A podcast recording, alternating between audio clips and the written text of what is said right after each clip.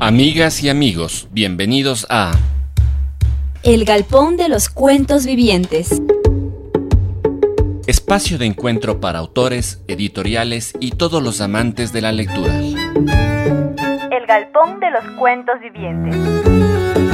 Ahora en su nueva casa, Radio Voz Andina Internacional. El Galpón de los Cuentos Vivientes ya está aquí.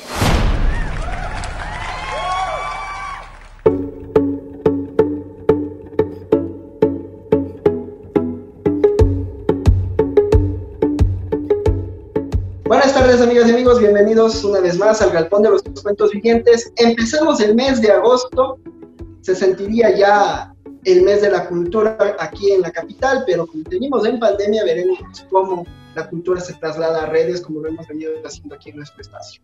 Hoy dialogamos con el escritor cuencano Leonardo López, a quien le damos la bienvenida y le agradecemos por abrir su espacio y su tiempo para dialogar con nosotros. Leonardo, bienvenido al Galpón. Hola, ¿qué tal? ¿Cómo están? No, el, gusto es mío de estar acá en un programa tan importante que fomenta realmente lo que nos hace falta a los ecuatorianos, que es el gusto por las artes, sobre todo por la literatura, ¿no? Entonces, te agradezco yo a ti. No, gracias, es un gusto mutuo. Y hoy nos convoca este librito, Ficción de Origen, publicado por el sello de la Casa de la Cultura, Núcleo de la SUAY, y bajo la colección de La Noche Pública. Así que hoy vamos a ficcionarnos, vamos a desdoblarnos si se quiere, y vamos a conocer un poco acerca de tu narrativa, Leonardo. Perfecto. ¿Qué estás diciendo? Sí, muy bien. Comencemos. Me parece perfecto. Entonces, Leonardo nace en 1991 en la ciudad de Cuenca y eh, ahí es, en esta ciudad, en donde empiezan sus primeros andares literarios. ¿Cómo fueron. Ese descubrimiento por las letras, este gusto o este tomar partido por el arte literario, Leonardo? Eh, bueno, yo en realidad comencé en el mundo de las letras ya bastante grande, digamos, ¿no? Porque yo eh, tuve, digamos, una experiencia con la literatura bastante, bastante mala eh, cuando estaba cursando el bachillerato, porque tenía profesores que no necesariamente eran eh, buenos eh, recomendando lecturas. Y tengo la, la, fortuna o la mala fortuna, ¿no? De que me recomiendan que lea la Odisea y la Iliada cuando tengo 14 años, algo que me priva y me hace que me eche a un lado de las letras, hasta que decido entrar en, en, lengua y literatura por un impulso, no sé, movido por alguna fuerza superior, no, no, no lo sé.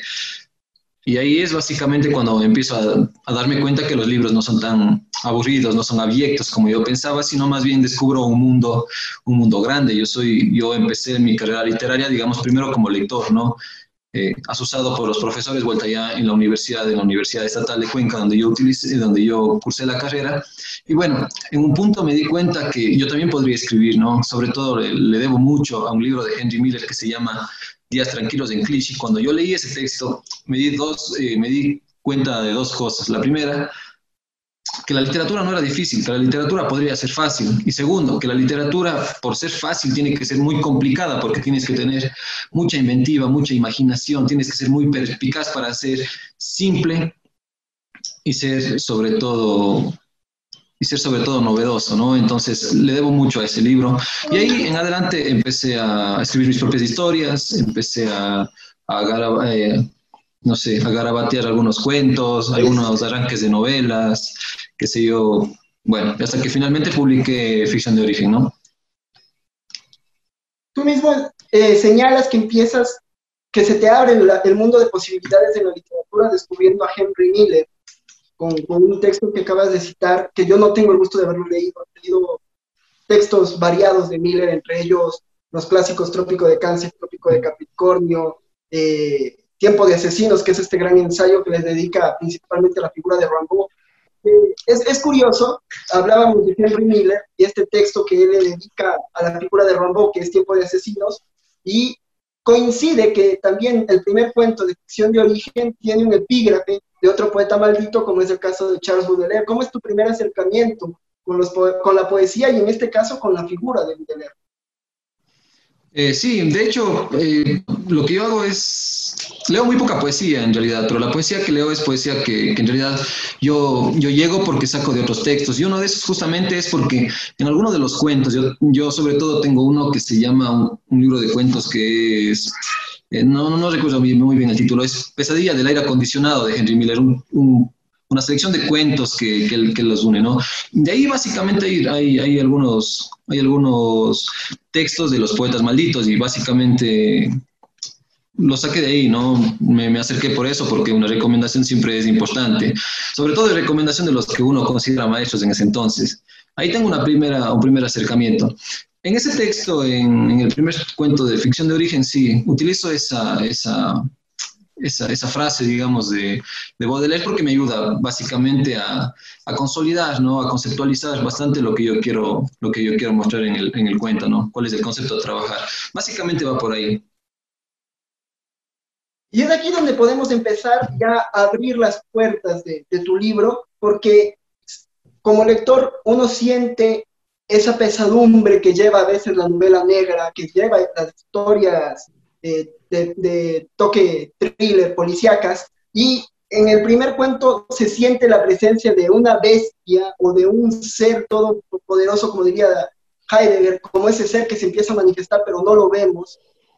Y ahí empieza la transformación del mal en literatura, que tú lo has hecho muy bien en tu cuento. ¿Cómo es esa, esa forma de desdoblarse? ¿Qué sientes tú cuando empiezas a escribir una, un cuento?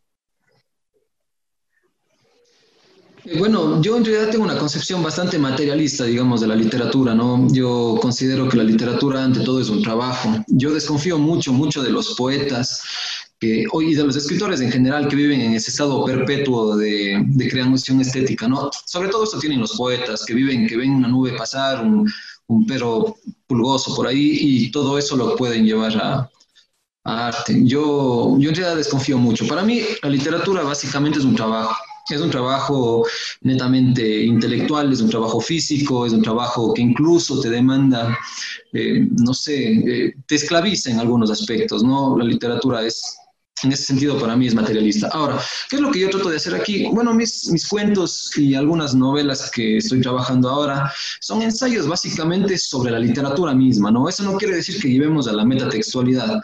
Ahora, con lo que tú me preguntabas acerca de cómo se materializa, digamos, el mal, sí, yo ante todo soy un mal escritor de novela policial y de cuentos policiales. A mí me fascina, pero yo soy muy malo, entonces los cuentos se materializan porque siempre se materializan, digamos, porque siempre parten como, tienen un arranque muy diferente, tienen un arranque que, va por lo policial, pero terminan siempre convirtiéndose en monstruos, ¿no?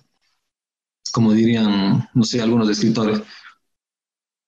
Sí, te, te, te, propuse esta pregunta por el hecho de que en tu narrativa parecería que se fragmenta una voz que, que considero es la del personaje del cuento y se viene un poco la, el monologar del autor al construir un texto híbrido, si se quiere, entre cuento y ensayo. Y es por eso que yo me atreví a, a, a leyendo tu libro, a leer también el cuento, los cuentos para taúres de Rodolfo Walsh, porque encuentra estas similitudes, ¿no? De que en un momento se quiebra la voz del narrador para darle la voz al autor y que empiece esta forma de ensayar, más o menos como lo que hizo Tolstoy con Guerra y Paz. Claro, claro, básicamente es eso, sí. A veces, a veces digamos, igual uno, es difícil también quitar la mano del escritor, ¿no? También es, es difícil borrarse, digamos, de, de, lo que uno escribe. Sería lo óptimo, sería lo óptimo esconderse, como por ejemplo ahora Vargas Llosa, ¿no? Que Vargas Llosa lo que escribe no es lo mismo que nosotros vemos del Vargas Llosa, o puede ser también máscaras que él pone, es difícil, pero siempre la mano, digamos, y también es una, una de las cosas, ¿no? Creo que a veces también nosotros como escritores que ya nacimos eh, casi o que comenzamos a ser escritores y lectores del siglo XX, la meta, la meta literatura es algo que, que se hizo para nosotros parte del paisaje, es nuestro objetivo literario. Creo que Bolaño está en, en la cabecera de todos y creo que eso alguna vez eh, pasa, ¿no? Pasa, se, se, se genera en los textos. Va muy allá. Puede ser por eso también. Sin embargo, uno cuando escribe a veces no se da mucha cuenta de eso. Creo que va por ahí. Va, por ahí. Y para seguir ahondando en el tema, eh, regresamos luego de nuestro primer break musical aquí en el Galpón y seguiremos hablando con Leonardo de Ficción de Origen. Ya regresamos.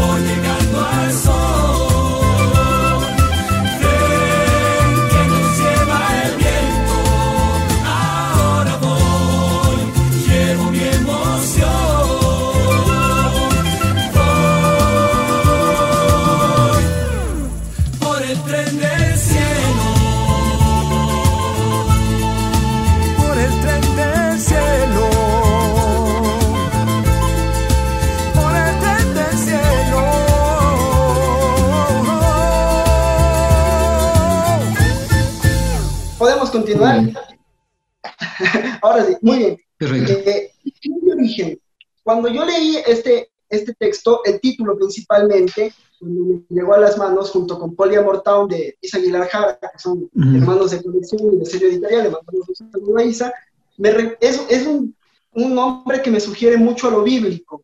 Me, me recordó al libro del Génesis, al, al, primer párrafo del Génesis, ¿no? En el principio era nada, y ahí nace esta forma de ficción. Tal vez el nacimiento, tal vez eh, la forma de, de, ver el mundo es una ficción dependiendo de quién la observe. ¿Tú qué piensas, Sí, sí, de hecho va por ahí el texto, ¿no? Yo de hecho eh, lo bauticé de esa manera, quería que se llame, al comienzo, este, este de conjunto de cuentos, quería que se llame eh, Bosquejos, porque yo estaba utilizando una técnica que descubrí en Dostoyevsky, que era como, si tú te podrás dar cuenta en ese texto, que todos los finales son finales abiertos, casi no hay ningún final cerrado. Yo quería que se llame, que vaya por ahí, básicamente, que la técnica eh, me dé ese rasgo, que, que se llame, bueno, Bosquejos pero ¿qué es lo que, lo, lo, que pasó? Me di cuenta que este libro podría ser un, un, catalizador de mi carrera como escritor, de algo que yo genero. Entonces, por eso va ficción de origen, básicamente va por ahí la cosa. Ahora, eh, ficción de origen también es, es una, son textos que son, son es un título que, que, está, que está robado, puede decir, o que, que está apoyado en, alguna, en algunos textos de Borges que él habla acerca de la ficción original, es decir, una ficción que, que, que construye a un autor, digamos, ¿no? Luego un crítico literario que, está, que también cito al comienzo del, libro, que se llama Julio Premat, que fue incluso mi profesor en la Universidad de Buenos Aires, él también habla acerca de la ficción de origen, la ficción eh, de los primeros textos que, que hicieron a un autor. Bueno, él habla acerca de Saer, de Aira, qué sé yo. Bueno, entonces yo de ahí recupero todo, todo este concepto y lo utilizo para mis textos. Por eso tengo mucho cariño, digamos, al, al, al, al título, sobre todo, quizá no al texto completo. Pero bueno.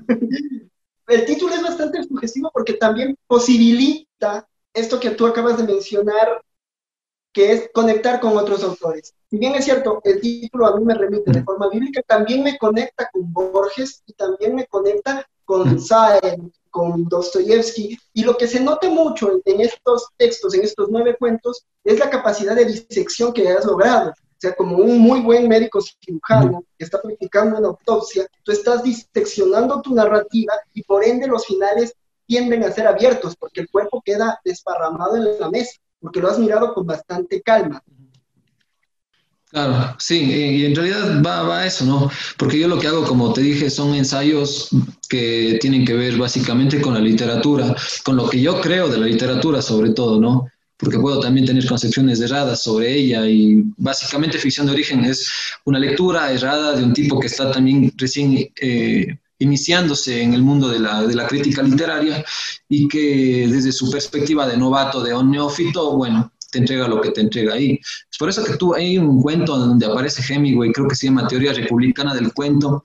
Ahí hago básicamente eh, eso, ¿no? Es, es, es, es un intento paladino por demostrar que, ¿Cuál es la diferencia entre el cuento y la novela, básicamente? No es una idea mía, obviamente, es una idea que está en un ensayo de Piglia que se llama El cuento y nueva tesis sobre el cuento. Yo básicamente me... Es eso, ¿no? Lo que yo también quiero hacer. ¿Cuál es mi aporte? Mi aporte es la ficcionalidad. Entonces va, desde ahí. Ahora que, que, señalas esta dicotomía que en la literatura ha costado mucho, existen las personas que que están a favor de los cuentistas, que sienten una gran fascinación por ellos, y también están los que defienden a la novela, que para muchos es la, el escritor que escribe una novela ya ha llegado a la cúspide de, de su expresión literaria. ¿Tú por, cuál, por qué de estos dos caminos te, te decantas? Tengo entendido de que estás escribiendo novela.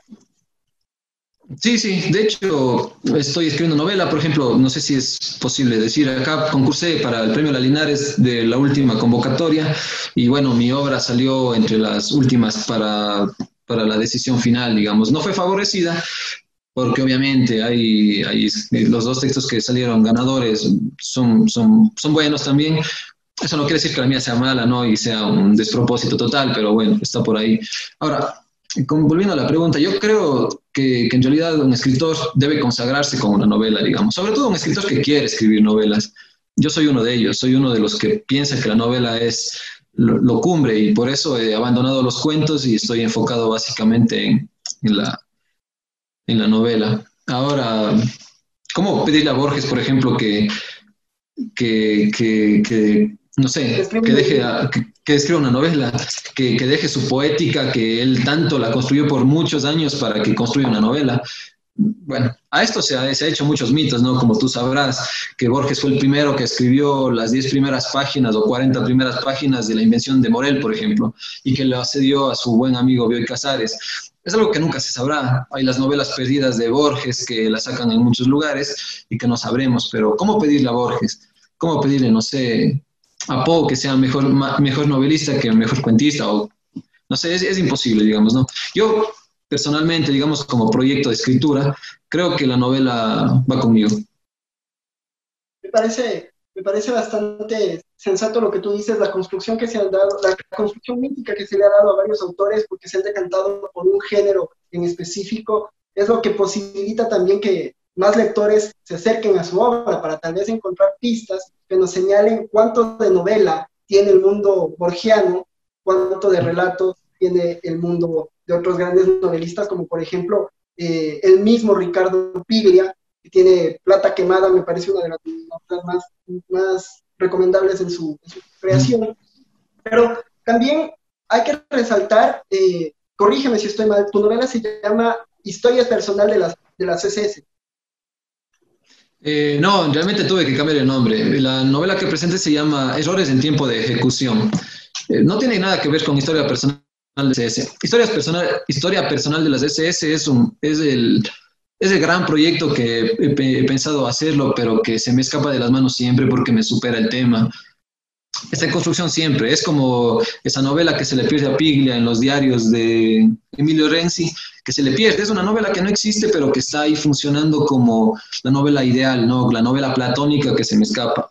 La historia personal de las SS es eso.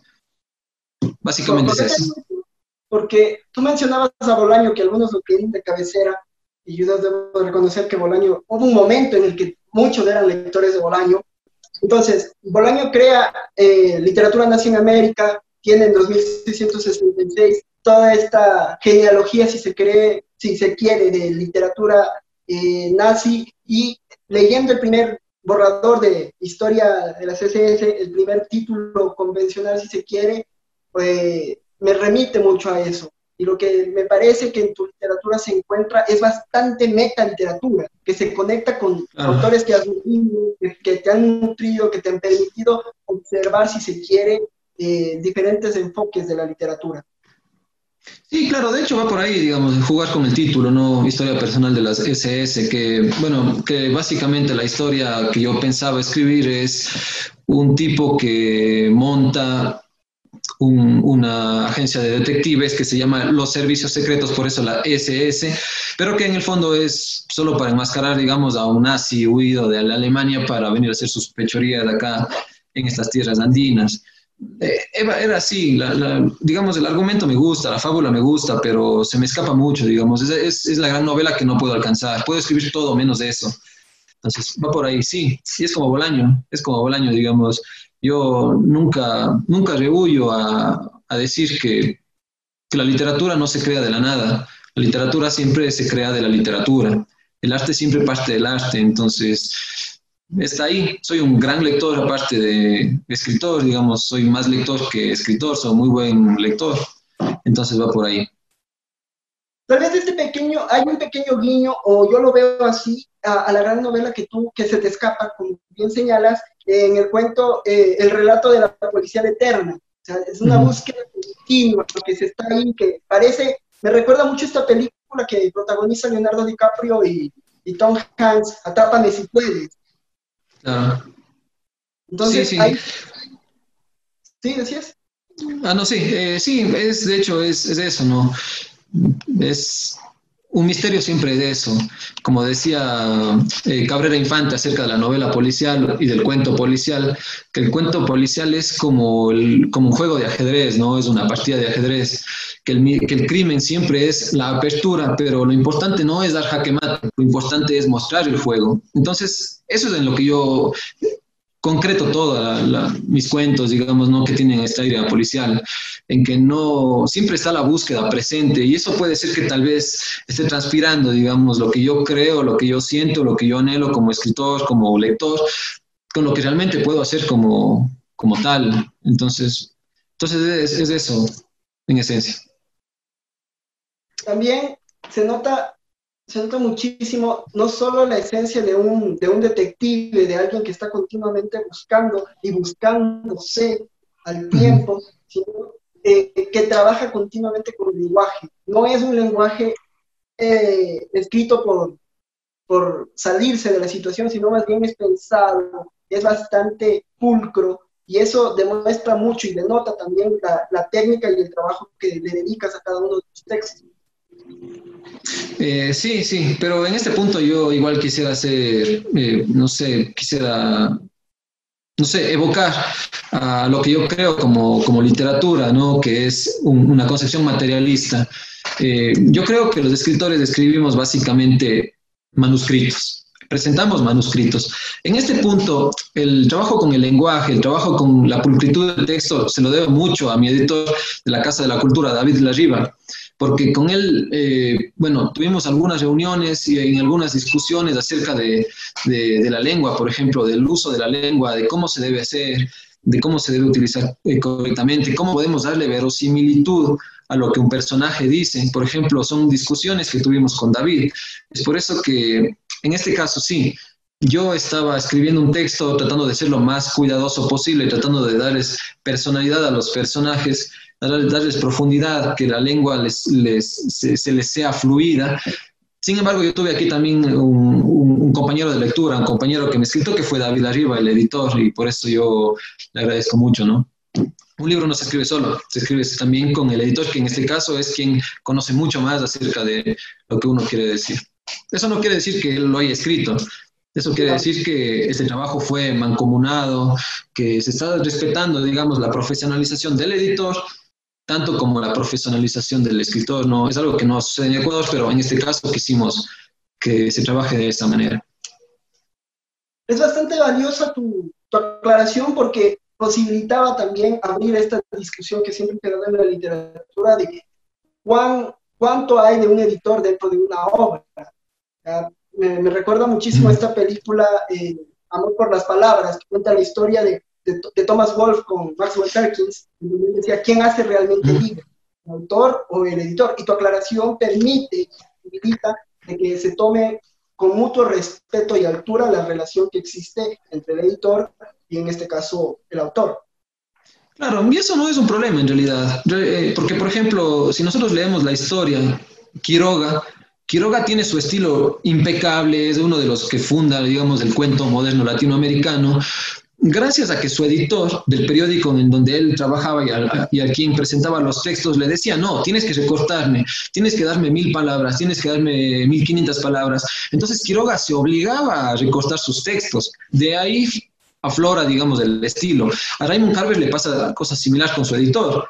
Raymond Carver era un tipo que, según lo que comentan algunos chismes literarios y, el, y la farándula literaria, digamos, que también consumo mucho y que me, que me agrada para, para matar el tiempo, eh, que Raymond Carver, los textos iniciales de Raymond Carver no son a lo que nosotros conocemos. El estilo se lo empieza a dar la persona que trabaja con él, que es el editor.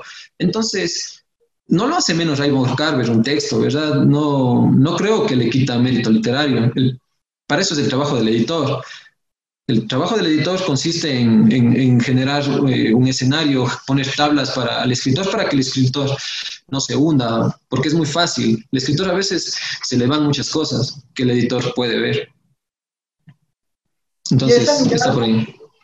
Esa mirada del editor ayuda muchísimo y algo que se nota también en, tu escritura, y ya me dirás tú si esto fue trabajo en conjunto con David, tu editor, es el estilo lacónico con el que están narrados los cuentos. Hay momentos en que hay un fragmento que podría ser considerado el inicio de un nuevo cuento, pero está hermanado con la historia que nos estás contando. Y es la brevitud con la que golpeas. Es muy corto, pero poderoso. Eh, sí, no, en ese sentido también que hay ahí, digamos, bueno, todo lo que el texto está ahí, la, la, decisión final la tomamos igual en conjunto, ¿no? Quizá el escritor tenga un poco más de peso, pero a la postre siempre, a ver los siempre existen los comentarios del editor. Eh, no, en realidad el estilo de este texto, como yo te había comentado, es así. Y yo, porque yo me basé todos los cuentos, yo escribí todos los cuentos pensando en este final de, creo que se llama Un viaje fantástico, si no estoy mal, de Dostoyevsky, que en donde todo es lacónico, todo es rápido, todo pasa fugazmente, hay muy poca descripción, lo que hay más es acción. También si te pones a pensar, por ejemplo, los informes policiales que en algún momento podemos, se filtran por la prensa, que nosotros tenemos acceso, son así, son lacónicos. El estilo policial va ahí. Yo trato de utilizar todos los elementos, integrar todos los elementos que pueda de la novela policial, del cuento policial en este caso, para generar uno propio. En, ahí va está el estilo, está el manejo del lenguaje, está la fábula incluso, eh, están los personajes que funcionan como detectives y como no detectives, eh, hay la fe fatal, por ejemplo, hay, si no hay esos elementos, existe el espía, ¿no? Eh, cosas de esas. Para seguir andando con esta plática, vamos con nuestro segundo break musical, ya regresamos y vamos a centrarnos un poco en un cuento que tiene una referencia musical. Ya volvemos aquí, luego de escuchar nuestra canción en el Galpón de los Cuentos.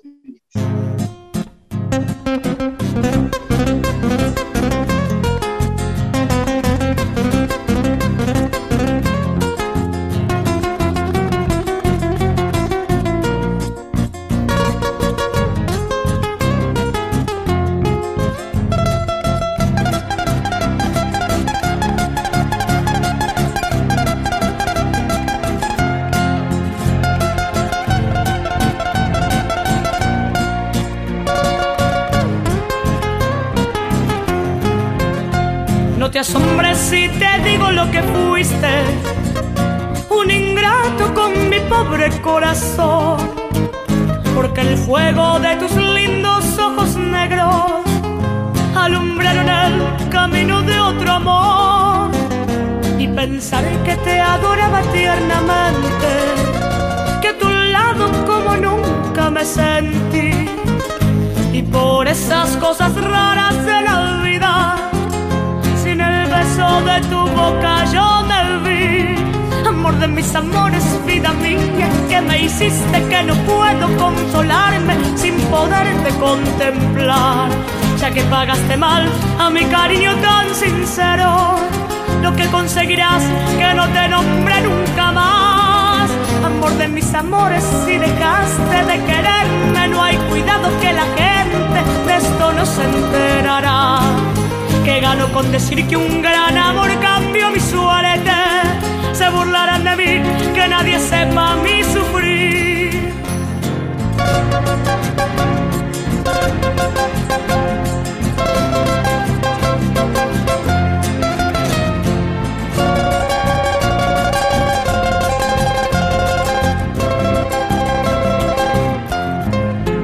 Y pensar que te adoraba tiernamente como nunca me sentí. Y por esas cosas raras de la vida, sin el beso de tu boca yo me vi. Amor de mis amores, vida mía, que me hiciste que no puedo consolarme sin poderte contemplar. Ya que pagaste mal a mi cariño tan sincero, lo que conseguirás que no te nombre nunca más amor de mis amores, si dejaste de quererme, no hay cuidado que la gente de esto no se enterará. Que gano con decir que un gran amor cambió mi suerte. Se burlarán de mí, que nadie sepa mi sufrir. Se burlarán de mí, que nadie sepa mi sufrir. Se burlarán de mí, que nadie sepa.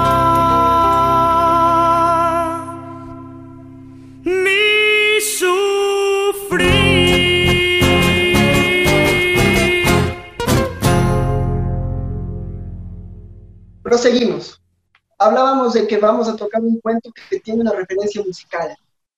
Les doy una pista. Su autor, el de la canción, es uno de los actores y compositores más famosos de México, es Agustín Lara. Estamos hablando del cuento María Bonita.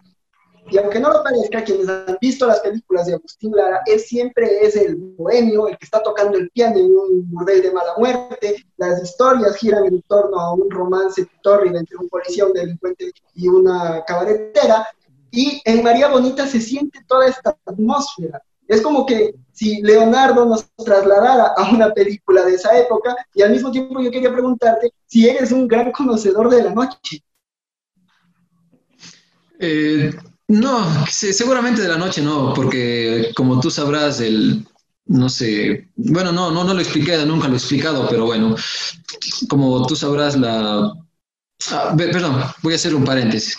Eh, sí, María Bonita va por ahí, porque en realidad el, el, género policial, sí, Monsiváis ya lo había dicho que es un género que está ligado mucho al melodrama, al melodrama sobre todo mexicano de esos años. Entonces, María Bonita sale el nombre por ahí, pero también María Bonita es, el nombre de, de esta eh, dama de compañía de las novelas de Onetti. Eh, bueno, está evocado de ahí, de, los, de la literatura de género. Soy un gran conocedor de la noche, ahora sí, para responder la pregunta. Eh, no, en realidad no, no soy un gran conocedor de la noche. Eh, de hecho, yo me he basado todo en lo que he leído o en lo que me han contado mis, amigos, que ellos sí son conocedores de la noche.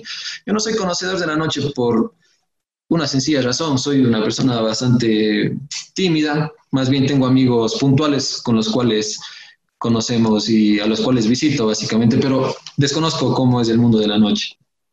En pocas, eh, escribes más, tienes la figura del autor. Borges decía que hay autores que tienen el mundo a través de la ventana y otros que tienen el mundo atrás en su biblioteca, que pueden recopilar sus libros y ver el mundo desde ahí o acercarse a la ventana y ver lo que ocurre fuera. Sí, sí, yo, yo, yo me decanto básicamente por eso. Soy un escritor que, que todo escribe con base en la imaginación. Se me hace más fácil escribir algo que no conozco porque puedo yo mismo matizarlo que algo que le tengo, digamos, presente. Es por eso que no es, si tú lees, o como ya has leído Ficción de Origen, no hay referencias claras a la ciudad de Cuenca. Porque, digamos, porque, porque el conocimiento me abruman, los datos se me desbordan, se me hace muy difícil. Es por eso que tomo, digamos, eh, lugares que, que, que, me son ajenos, que no conozco del todo bien. Es por eso que hay un cuento ahí, no, no recuerdo este nombre, no recuerdo este momento el nombre, pero eh, bueno, transcurre en Argentina. Cuando yo le entregué el texto a unos amigos de, de, de Argentina, ellos me dijeron que lo que yo estoy escribiendo todo está mal, que no hay una, no hay una, una correspondencia entre lo que yo estoy escribiendo con las calles verdaderas ni con las plazas. ¿Por qué? Porque yo no, no conocía a profundidad como pude terminar conociendo, pero es eso, es eso. Yo escribo de memoria, puede decirse, ¿no? Más bien diría yo que, que como en la música, compones al oído. Puede ser, al oído, sí, al oído. y, también, ahora que, hemos hablado de Onetti, se nota la configuración de las ciudades o de los lugares en tu, narrativa, tienen mucho de Santa María, tienen, mucho, tienen mucho de Santa María, tienen mucho de, de Lubina, tienen mucho de Santa Teresa, estas ciudades imaginarias que en la literatura han marcado un espacio. El mismo Dublín de Joyce es un Dublín imaginario, pero al mismo tiempo es lo que enriquece, porque el lector dice, bueno, eh, Leonardo es de Cuenca, algo debe haber de Cuenca que tal vez a mí me escapa. Y hay ciertos matices de Cuenca, pero se riega por el mundo y construye una nueva ciudad imaginaria. Sí, de hecho yo lo que pongo básicamente de Cuenca son cosas que me funcionan para, para armar la, la, estructura, más no para ambientar, por ejemplo. Es algo, digamos, hay una diferencia sustancial ahí. Yo igual soy como, no recuerdo quién hacía eso, por ejemplo, no sé si, si Flaubert escribió o era Proust, no, no estoy mal, alguna vez escuché que ellos, por ejemplo, estaban escribiendo sobre una ciudad que no conocían, pero llamaba o telegrafiaba a sus contactos y decía, mira, en este, en este parque hay tantos árboles, qué sé yo. Yo hago casi exactamente lo, mejor dicho, casi lo mismo, porque yo escribo de algo que se me ocurre, pienso una ciudad que no existe, una ciudad muy modelo, muy modélica, como la que vemos en las películas, porque, porque me parece que es más importante. Y además es porque yo construyo de esta manera porque alguna vez leí muy mal el síndrome de Falcón de Leonardo Valencia y entendí en ese texto que uno tiene que dejar atrás todo lo que conoce de Ecuador para poder situarse en un escenario un poco más global. Yo no quiero escribir para el, para el escritor, para el lector cuencano, por ejemplo. No me interesa mucho ese tipo de lector porque es escaso. Porque es escaso primero y segundo porque quisiera que mi obra pueda ser entendida en otros aspectos, en otros contextos. Creo que va también por ahí, digamos, un poco la decisión de no, no incluir a Cuenca y de tratar de evocar otras ciudades que quizá ni siquiera conozco. Me parece, me parece valioso porque me recuerda mucho a otra lectura, no sé si tú lo leíste, Las ciudades invisibles, de Italo Calvino, esta conversación que tiene el emperador Cumbalcán y, y, Marco Polo, y entre los dos empiezan a, fabular una, una ciudad imaginaria en donde ocurren muchas cosas. Y eso se nota muchísimo también en tu escritura, porque en un momento parecería que estamos por un bulevar de Buenos Aires, pero al mismo tiempo parecería un barrio de, Tepito en México. Y esa morfología que tienen los espacios posibilita encontrar los matices de, tu narrativa que nutre y permite al lector jugar al detective. Sí, sí, en realidad es eso, eh, básicamente es eso, porque igual son, son lugares que son muy arquetípicos de la narrativa policial, digamos, no, no hay mucho más allá de eso. Eh, además, tampoco, por ejemplo, en Cuenca, tampoco podría encontrar lugares sórdidos de ese calibre, porque no los hay quizá yo no los conozco, nunca, nunca he ido. Tenemos otras configuraciones. El género policial demanda otras cosas. Eh, por ejemplo, no sé si algún rato tuviste la oportunidad de toparte con este libro eh, de Javier Vázquez, que lastimosamente no, no pasó, digamos, al, premio Eugenio Espejo, que yo considero que es uno de los escritores que no está tomado en serio todavía en el Ecuador, ¿no? También como Sonia Manzano, como Lupe Rumazo, como otros textos, no, como otros escritores, perdón. Pero bueno, eh, se llama creo que El retorno de las moscas, si no estoy mal. Lo que hace, lo que hace Vascones es trae esa trama de John Le Carré de la novela de espías, la pone aquí en, en, en, la ciudad andina. No funciona. Para mí no funciona. Entonces quería evitar eso. Quería, quería evitar eh, ese tipo de, de, escenarios. No quería llegar a, tener esos inconvenientes como los tuvo, o yo creo que tuvo Vascones. El desplazamiento que se da en, tu obra, el distanciamiento que se da de tu obra con, con los parajes ecuatorianos es evidente, pero también posibilita entender otro tipo de escritura que se viene dando en, en, Latinoamérica, no solo en el Ecuador. Como bien señalabas, en el síndrome de Falcón, en la nueva edición del libro de Leonardo Valencia, él habla de algunos escritores ecuatorianos que tuvieron que emigrar para ver al Ecuador desde fuera y poder construir su nueva base literaria. Y eso también se nota mucho en la tuya. Eh, tengo entendido que estudias eh, la maestría en Buenos Aires. Sí, sí, sí, ya terminé, ya egresé, estoy ahora solo dedicándome a la infame tesis, pero sí, estuve, viví dos años allá que me permitió tomar distancia de Ecuador. Y de hecho, no escribir también sobre Ecuador, digamos, tan, eh, tan expresamente es mi forma de hacer política, es decir, negar a la ciudad que, que, que, seguramente la gente ama porque, porque vive aquí, porque sus padres viven acá, tienen su historia acá, pero yo al no ponerla, no incluirla, digamos, es mi forma de distanciarme, de generar como una especie de, de discriminación por omisión también, ¿no? Porque en realidad... Mm, Ecuador no me ha dado las posibilidades que me han dado otros lugares. Viví un tiempo también en Chile últimamente, pero tuve que regresar por temas de la pandemia y que en realidad esos, lugares me han nutrido, digamos, me han nutrido de historia, me han nutrido de amigos, me han nutrido de, de, experiencias artísticas, literarias, no necesariamente de escritura, sino más bien de lo que he podido aprender de otros lugares en los cuales he estado. Y Cuenca no me ha dado básicamente esa carga. No es porque desprecie, sino porque realmente el, el ecuatoriano es un animal, como yo digo, aestético, no, no nace con, con, el órgano estético para saber qué está bien y qué está mal dentro del arte. Yo siempre he dicho, y algunas veces quizá escribiré un cuento sobre esto, que el ecuatoriano si encuentra un Picasso lo corta y lo hace girones para, no sé, para hacer cualquier otra cosa, porque le hace falta mucho, digamos, tener ese, ese sentido de la estética, sobre todo en la literatura y en el arte. Entonces, es eso también, es eso, es, es una forma de descargo, ¿no?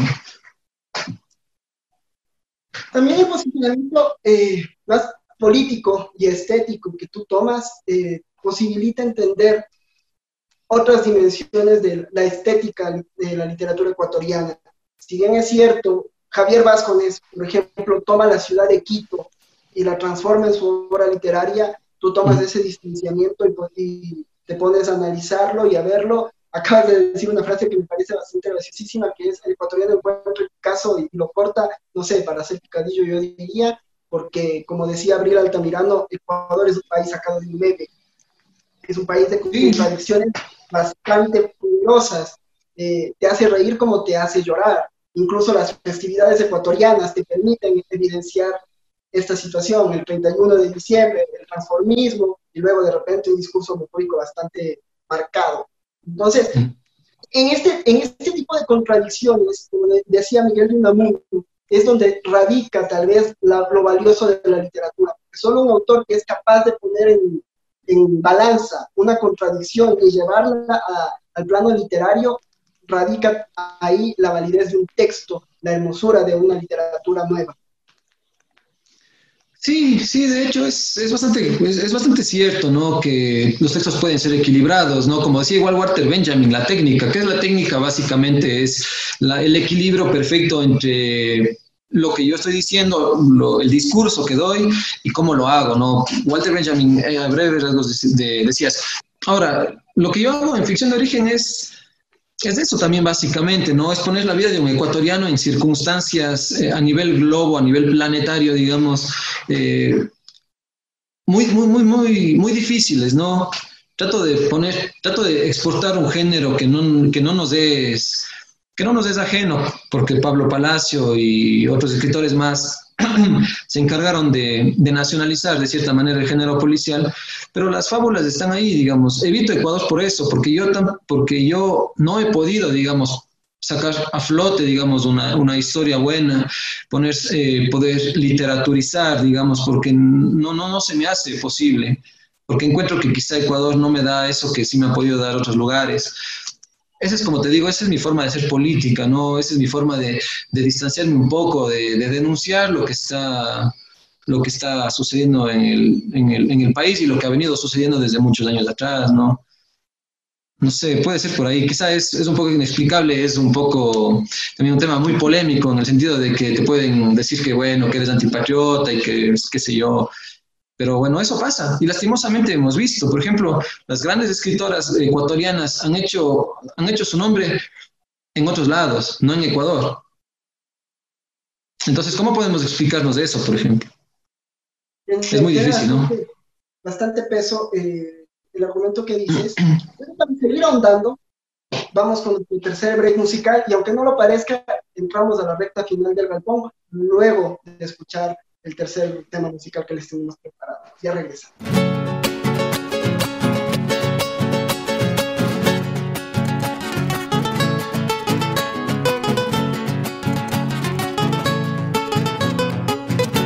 Fue mucho mi penar andando lejos del parco, tanto correr para llegar a ningún lado. Estaba donde nací, lo que buscaba por ahí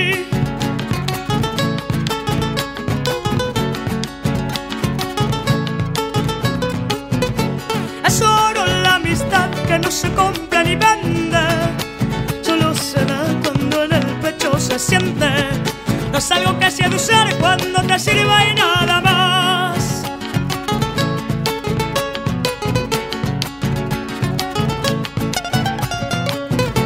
Así es como se dan en la amistad mis paisanos. Sus manos son chimate cebado y la flor de la humildad suele su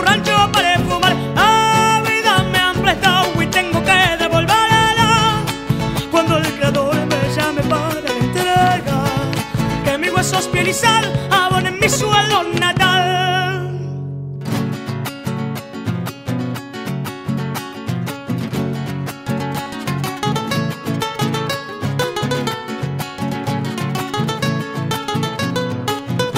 La luna es un terrón que alumbra con luz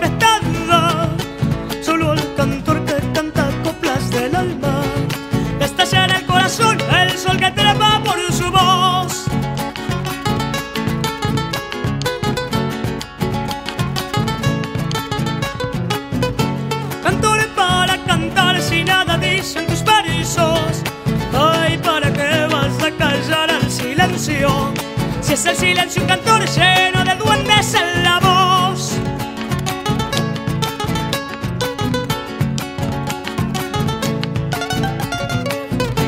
Mi pueblo es un cantor que canta la chacarera.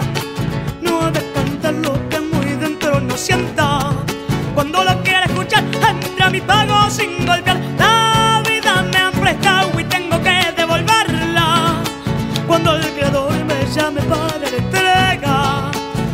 huesos pelizar en mi suelo natal. Proseguimos. El tiempo es nuestro mayor enemigo, ustedes ya lo saben, cuatro años hemos venido peleándole el tiempo para que se alargue un poco más y poder seguir hablando con nuestros invitados, pero siempre se nos escapa, siempre logra evadirnos, más pronto envejecemos nosotros antes de que el tiempo diga vamos a darles un minuto más. Creo que el único momento que el tiempo tuvo consideración con nosotros fue en enero, nos dio cinco semanas, porque sabía lo que se venía. Y ahora, hablando de lo que se viene, Leonardo, ¿Cómo, ¿Cómo estás viviendo tú esta situación de pandemia? ¿Cómo lo has llevado? Eh, ¿qué, has ¿Qué has redescubierto? ¿Qué, ¿Qué te ha causado este, este encierro involuntario? Bueno, el encierro, digamos, desde una parte un poco más espiritual, digamos, el encierro siempre es uno de los uno de los estados antinaturales del ser humano, ¿no? Eh, el hombre es libre por naturaleza y el encierro siempre es, es, romper las lógicas de, de aquello, ¿no? Eh, yo tengo, por ejemplo, mi hijo, recién hace unas dos semanas salimos y él se olvidó cuál es el concepto de, de parque, se olvidó cuál es el concepto de, de, pasto, cuál es el concepto de animales. ¿Por qué? Porque no hemos salido para nada, no hemos visto la luz del sol, digamos, sobre todo él. Entonces, eso quiere decir que algo está fallando con la pandemia. Sin embargo, creo, por otro lado, que la pandemia, aparte de ser necesaria, qué sé yo, la pandemia, digamos, esto del encierro, creo que se está materializando estas alucinaciones que tiene el Estado, ¿no? De poder normalizar y controlar a los seres humanos desde sus casas. El Estado por fin lo logró, después de mucho tiempo lo logró, nos está controlando, nos tiene encerrados en sus casas por razones válidas o no, es así, nos ha podido instrumentalizar de cierta manera. Ahora, desde el punto de vista, digamos, un poco más artístico, literario, este, esta pandemia ha venido cargada de buenas noticias. Por ejemplo, pudimos consolidar con unos amigos cuencanos, eh, pero que son residentes en Cuenca, pero son extranjeros, Camilo, Alexa y Juan, eh, un pequeño taller literario que se llama el puñetazo del Gabo, en honor a este suceso tan conocido a nivel latinoamericano de Vargas Llosa y García Márquez, en el cual nos hemos propuesto escribir y leer, sí, para nosotros también eh, corregirnos, ser nuestros compañeros de lectura. Eso me ha permitido eh, avanzar con dos novelitas que pude escribir en esta cuarentena. Bueno, pude terminarlas porque ya las venía escribiendo, eh, las cuales las he distribuido por algunos espacios para ver si puedo darles a conocer, digamos. Entonces, por un lado, malo, la, cuarentena, un lugar horrible, sí, la casa se vuelve tediosa, ya a veces no tengo ni, ni ganas de leer nada, no sé, siento que, que no puedo. Y por otro lado, bueno, me doy cuenta que la política, cómo avanza, los estados, los sueños de estos neoliberales que nos instrumentalizan, nos controlan. Y tercero, sí, hemos podido consolidar un grupo muy interesante de, escritores que, tenemos eh, este gusto por la escritura y por generar una especie de laboratorio taller para, para concretar obras, porque eso es a la postre lo que nos dedicamos.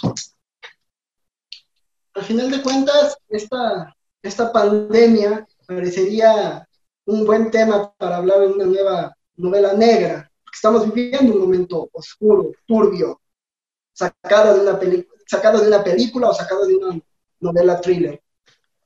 Sí, sí, de hecho yo eh, hace unos días pensaba que la pandemia no es un tema para Edgar Allan Poe, por ejemplo, no es un tema para Dashiell Hammett, no es un tema para Raymond Chandler, pero sí es un tema para los, los que escribieron eh, novela de espía, sobre todo en este conflicto de la Guerra Fría.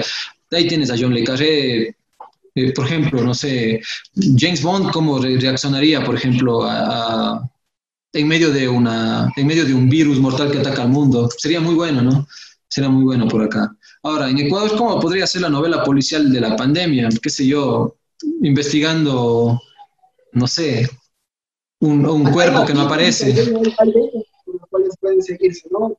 la, investigación política con los casos que se han destapado, eh, la investigación incluso histórica, porque volvamos a Javier Vázquez en el, en el viajero de Praga, el doctor Knox viene a ayudar en un caso de pandemia de, cólera al ¿no? Entonces, imagínate cómo se va llegando a hablar de temas que parecerían un poco alejados. Estamos entrando ya a la recta final del galpón, ¿quién lo diría? Ha sido una plática bastante rápida, ha pasado como un suspiro, más mejor dicho, ha sido una plática como los fragmentos de los cuentos de Leonardo, que realmente les recomendamos mucho leerlo. Aquí están, ficción de origen. Eh, a los amigos que están en Cuenca, si pueden conseguirlo, adelante. En Quito no sabemos dónde podemos conseguirlo, así que ya les daremos ese dato pero eh, en verdad es un autor que merece una lectura para disfrutar si quieren, o si no, para prestarle atención, volverse un detective, disfrutar, en fin, de este encierro que todavía persiste. Leonardo, eh, te agradecemos tu tiempo, gracias por compartir este momento con nosotros. El galpón es tu casa. Si quieres mandar un saludo en este, en este, en este espacio, pues adelante. Perfecto. Ah, y me olvidaba, sí. Eh, también participó de la edición del texto eh, Camila, Camila, eh, Camila Corral, editora de la Casa de la Cultura en ese entonces, pero que tuvo que abandonar el proyecto por, por, cuestiones laborales. Ella es, digamos, quien al fin de cuentas dio el visto bueno porque el texto se publicó en el marco de unas convocatorias.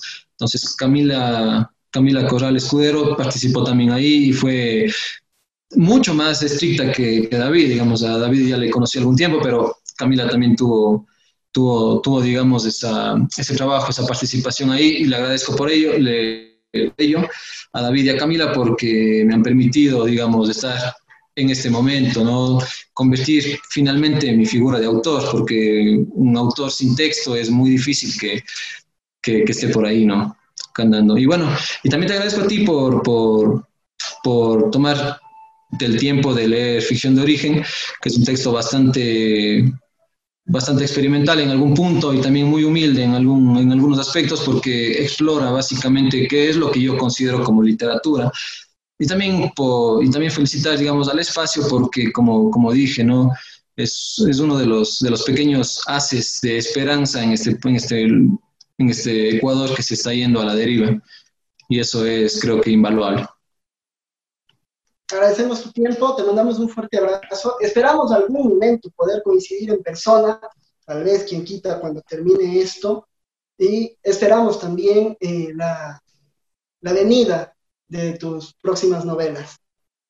Perfecto, eso también. Esperemos que se materialice todo esto y que la pandemia no nos lleve antes.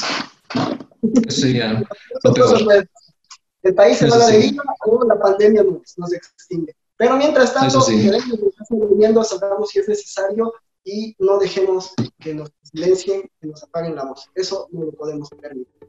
Esto fue el Galpón de los Cuentos Vivientes. Les agradecemos el tiempo por acompañarnos. Nos vemos la próxima semana y no lo olviden. Lean mucho, vivan más.